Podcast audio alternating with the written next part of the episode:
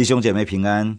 在上一段的经文当中提到了大卫从先知拿单那里听到神给他的应许，于是大卫来到神的面前祷告。大卫为着神的应许而表达向神的感恩。大卫宣告出他对神的认识，也就是他的信仰宣告。大卫也求神照着他的应许而行事，成就他透过先知拿单所说的一切。今天我们要看的经文是在撒母耳记下第八章一到十八节，让我们先一起来祷告。天父，我们感谢你，你乐意透过圣经来对我们的生命说话，恳求亲爱的圣灵来开启我们，向我们启示神的话语，主要让我们可以领受生命的道，来带领我们的人生，成为我们的力量和帮助。奉主耶稣的名祷告，阿门。撒母耳记下第八章第一节：此后，大卫攻打非利士人，把他们制服，从他们手下夺取了京城的权柄；又攻打摩押人，使他们躺卧在地上，用绳量一量，量二绳的杀了，量一绳的存留。摩押人就归服大卫，给他进贡。索巴王利和的儿子哈大底谢往大河去，要夺回他的国权。大卫就攻打他，擒拿了他的马兵一千七百，步兵二万，将拉战车的马砍断蹄筋，但留下一百辆车的马。大马色的亚兰人来帮助琐巴王哈大底谢，大卫就杀了亚兰人二万二千。于是大卫在大马色的亚兰地设立防营，亚兰人就归服他，给他进贡。大卫无论往哪里去，耶和华都使他得胜。他夺了哈大底谢臣仆所拿的金盾牌，带到耶路撒冷。大卫王又从属哈大底谢的比他和比罗他城中夺取了许多的铜。哈马王陀以听见大卫杀败哈大底谢的全军，就打发他儿子约兰去见大卫王，问他的安，为他祝福。因为他杀败了哈大底谢，原来陀以与哈大底谢常常征战。约兰带了金银铜的器皿来，大卫王将这些器皿和他制服各国所得来的金银，都分别为圣献给耶和华，就是从亚兰、摩押、亚门、非利士、亚玛力人所得来的，以及从索巴王利河的儿子哈大底谢所掠之物。大卫在盐谷击杀了亚兰一万八千人，回来就得了大名。又在以东全地设立防营，以东人就都归服大卫。大卫无论往哪里去，耶和华都使他得胜。大卫做以色列众人的王，又向众民秉公行义。洗鲁雅的儿子约押做元帅，亚希律的儿子约沙法做史官，亚希图的儿子撒督和亚比亚他的儿子。亚希米勒做祭司长，西莱雅做书记，耶和耶大的儿子比拿雅统辖基利提人和比利提人，大卫的众子都做领袖。撒母耳记下第八章记载，大卫与列国征战，得到一次又一次的胜利。大卫攻打非利士人，将他们制服，并且从他们手下夺取了京城的权柄。这指的是取得京城，也就是首都的控制权。原本被非利士人掌握住的大城，原本的政治、军事与经济的中心，现在被大卫所夺。这意味着大卫对非利士人取得了决定性的胜利。原本在扫罗的年代，非利士人成为以色列人的心头大患。当扫罗战败身亡之后，以色列军兵弃城逃跑。非利士人就来占据这些原本属于以色列人居住的城邑。如今大卫取得非利士京城的权柄，夺回许多原本失去土地的控制权。大卫率领以色列人胜过了非利士人。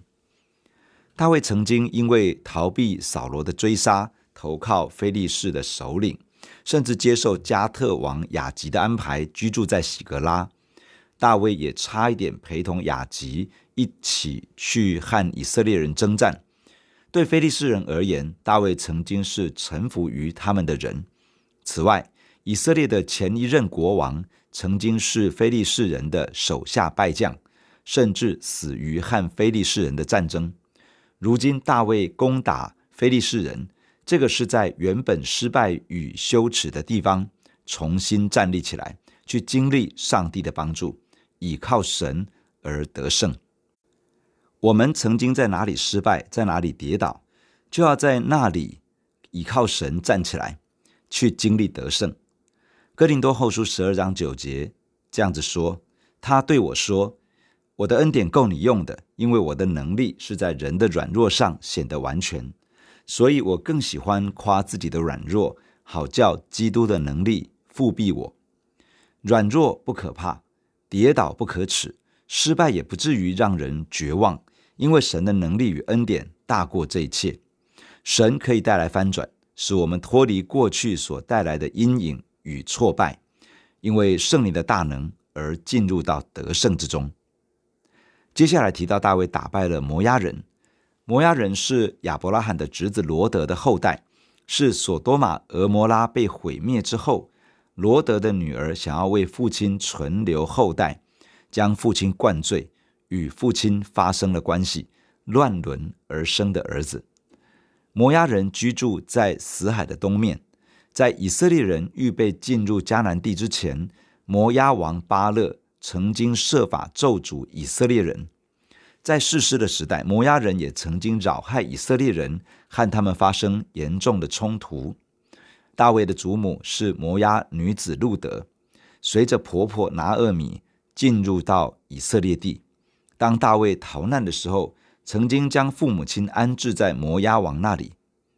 这里提到大卫攻打摩押人，将他们打败，并且要摩押的战俘躺卧在地上，用绳子丈量，身长二绳的都杀了，将身长一绳的性命存留。这可能是将摩押战士当中身量高大的都杀了，大幅的削弱摩押人的战力，只留下一些年少的，没有将摩押人灭尽。从此，摩押人归服大卫，向他进贡。经文接下来提到索巴王利和的儿子哈大底谢，他想要往大河那一带去夺回他的国权，这意思是他想要向大河那一带去扩张势力。大河指的是幼发拉底河，大卫出兵攻打他，打败他的军队，包括了马兵和步兵。大卫砍断拉战车的马的蹄筋，这意思是割断马的小腿韧带。这等于是使这些马残废，破坏了马兵的战力。大卫留下来一百辆战车的马，等于是让他们保有少量的战车。大卫击败了哈大底谢之后，位于大马色的亚兰人前来帮助索巴王哈大底谢，大卫一样将他们击败，杀了亚兰军队二万二千。后面在十三节又提到大卫在盐谷击杀亚兰人一万八千。这一切的得胜，使得大卫的名声在列国当中大大的传开。前面提到了索巴、大河、大马色等地，大河指的是幼发拉底河，这些地方在当时都是亚兰人的势力范围。亚兰是挪亚的孙子，是闪的第五个儿子。亚兰最初的根据地是在幼发拉底河。圣经也称为伯拉大河，或者是伯拉河，或者有的时候直接称呼它是大河。亚兰最初的根据地是在幼发拉底河的东边，也就是一般称为肥沃月湾的巴旦亚兰地区。这是在今天的叙利亚东北部的区域。亚兰民族后来渐渐的扩张领土，从肥沃月湾往西边发展，直到今天的叙利亚与利巴嫩一带。旧约时代的亚兰人主要分为两个部分，一部分在巴旦亚兰，也就是两河流域之间的亚兰。亚伯拉罕曾经居住的哈兰就是在这个区域。亚兰人另外一个部分主要分布在幼发拉底河以西，重要的城邦有大马色、哈马、加基米斯等等。在大卫的时代，分布各地的亚兰人建立了许多独立的城邦。彼此可能保有相当程度的合作与支援的关系，因此，当索巴的亚兰人被大卫打败的时候，大马色的亚兰人就想要来支援索巴的亚兰人。面对这些联合起来的敌人，大卫靠着耶和华神的帮助，将他们一一击溃。之后，大卫在大马色设立防营，这意思是军事要塞。大马色是古代国际贸易通道上的重要城市，在大马色设立军事要塞，目的是要控制以色列北方通往两河流域米索不达米亚，也就是肥沃月湾的这条商业通道，并且接受亚兰人的进贡。在以色列王国往后的历史当中，到了国家分裂成南国、北国之后，有相当长的时间，亚兰人成为以色列人的强敌，带来国家的威胁。在描述大卫战胜非利士人、摩押人以及亚兰人之后，圣经描述大卫无论往哪里去，耶和华都使他得胜。撒母耳记下七章九节这样说。你无论往哪里去，我常与你同在，剪除你的一切仇敌，我必使你得大名，好像世上大大有名的人一样。神应许大卫会常与他同在，不论面对什么征战，神会使他得胜，可以剪除仇敌，而且大卫会在列国之中成为一个有名的君王。神应许了，神也亲自成就了。他是一位信实的神，他有能力。照着他所定下的旨意行事，成就对我们的应许。人所要做的是不要逃避征战，甚至是要主动去面对原本的软弱，在过去失败跌倒的地方重新站起来，依靠着神的恩典与帮助来经历得胜。当大卫战胜邻邦列国的仇敌时，得到了许多的战利品。大卫从哈大底谢的臣仆中夺走金盾牌。带到耶路撒冷，这里的金盾牌应该不是拿来作战用的盾牌，可能是君王身旁的这些臣仆用于宫廷礼仪的一些器具。大卫把这些金盾牌都从哈大底谢身旁的臣仆手中拿走，表示哈大底谢已经失去了在臣仆当中的尊荣，他自己以及他身边的臣仆都臣服在大卫的面前。大卫从哈大底谢。管辖之下的比他城，还有比罗他城，在这两个地方夺取了许多的铜。大卫把刚刚提到的金盾牌，以及这里提到为数众多的铜，都分别为圣，没有据为己有，而是奉献给耶和华神。这里提到哈马王陀以，哈马位于索巴的北方，是索巴王哈大底谢攻击的目标。现在，因为大卫杀败了哈大底谢的军队，解除了哈马所遭受的威胁，因此陀以打发自己的儿子约兰来到大卫这里，向大卫请安，为大卫祝福，并且向大卫进贡。从这个时候开始，哈马就一直臣服在以色列的控制之下，一直到后来被亚述帝国的军队所灭。这里提到了哈马王陀以的儿子约兰。他原本的名字是哈多兰，哈多兰的意思是哈达神是被称颂的。当他担任父亲的使节，代表父亲陀以向大卫进贡的时候，取了一个以色列的名字，叫做约兰。这意思是耶和华是被称颂的。一个外邦的王子取了一个以色列的名字，可能是表达向以色列国的臣服，而这也表示因为耶和华使大卫得胜。使得以色列的影响力扩张到外邦人的国家当中，而这也表示耶和华神的名在外邦中被高举起来。陀以的儿子约兰前来向大卫进贡的时候，带来了金银铜的器皿，大卫同样把这些都分别为圣，奉献给耶和华。此外，大卫在与不同国家的征战中所得到的金银，包括从亚兰、摩押。亚门、非利士、亚玛利、索巴等等，大卫把征战得胜之后所得到的贵重金属都奉献给耶和华神。这一切都没有进入王的库房，而是收存起来，为将来建造圣殿而做预备。神很乐意在我们的人生路上带来得胜与突破。当我们学习倚靠他，学习寻求他的面，支取他的能力与丰盛。我们会经历到他提升我们，进入他已经命定要赏赐给我们的胜利，享受得胜的果实，可能是服事上的突破，看到了人的生命被改变，看到医治与大能的彰显，看到得救的人数加增，看到羊群对神越来越有回应。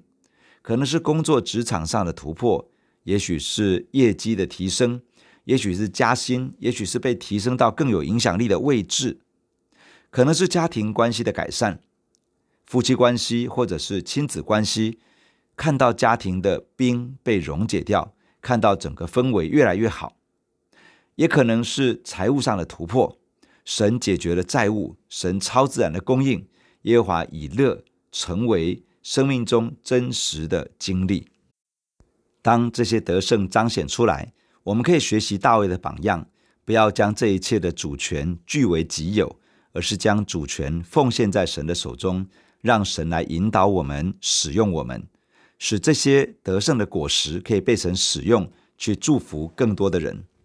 家庭有突破的，可以去帮助其他的家庭经历神；职场有突破的，可以积极的去想。要如何祝福年轻的一代，使他们可以少一点摸索与挫败，帮助他们可以更快的被提升起来。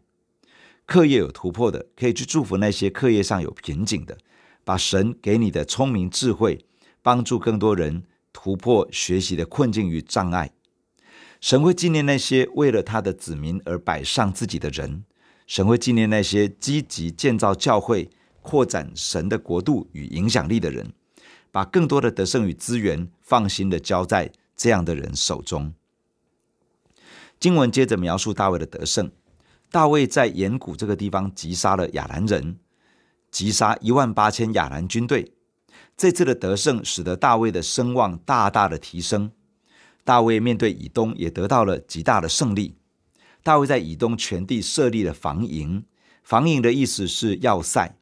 大卫在以东各地设置了驻扎以色列军队的要塞，并且设立了行政长官。大卫的影响力进入到以东，以东人归服在大卫的权柄之下。这一切的得胜是因为耶和华使他得胜，耶和华神照着他的应许，不论大卫往哪里去，都使他得胜。经文接下来列出了大卫的治理，大卫作王治理国家。向众民秉公行义，这意思是施行公平与正义。公平与正义都是神的属性，透过了神所赏赐给以色列人的律法而彰显出来。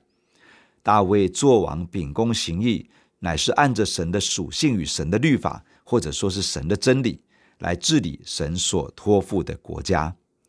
一个人在权柄位置上面，一个被神赋予影响力的人。也是要如此的留意，不论是父母，不论是师长、是上司、是官长，或者是属灵的权柄，不是凭着私欲，不是按着仁义想怎么样就怎么样，而是要去明白，在我们的影响范围内，要如何按着真理而行，用真理去引导儿女，用真理去建造家庭，在我们的范围内活出圣经的真理，去影响身边的人。让他们有机会来认识神，让他们能够被神吸引，而想要来到神的面前来归向他。大卫治理国家，以约押为元首，率领军队；以约沙法作为史官，负责记录国家大事，并且管理政府的档案文件，并作为发布命令的官员。大卫有两名大祭司，分别是亚希图的儿子撒督。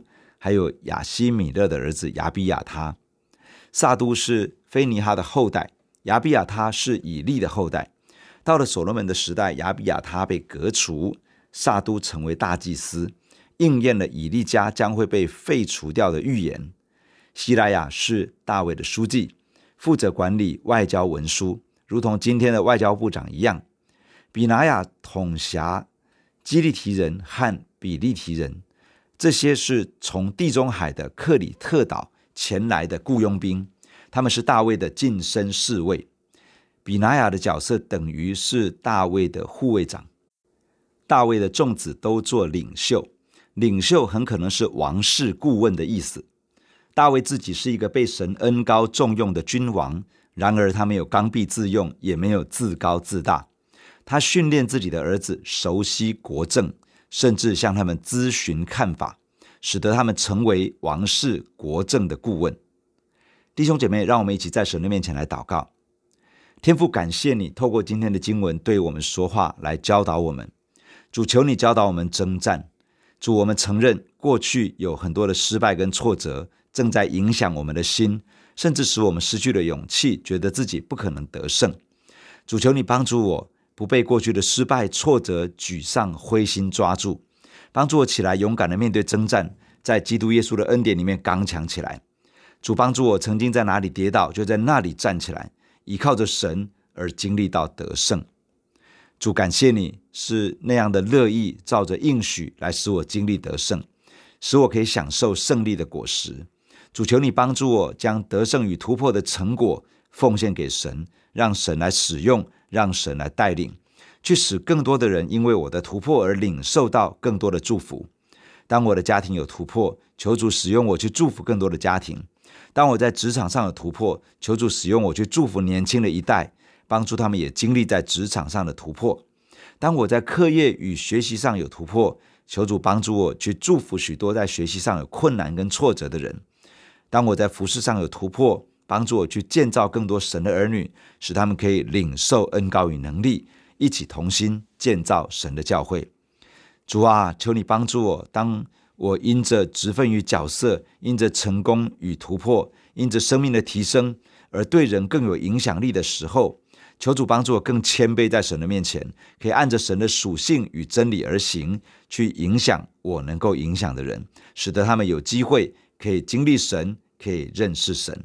谢谢你听我的祷告，奉主耶稣的名，阿门。如果你喜欢我们的分享，欢迎按赞、订阅、开启小铃铛。愿神的话每一天成为我们随时的帮助。你也可以把连结传给需要的人。愿上帝祝福你，阿门。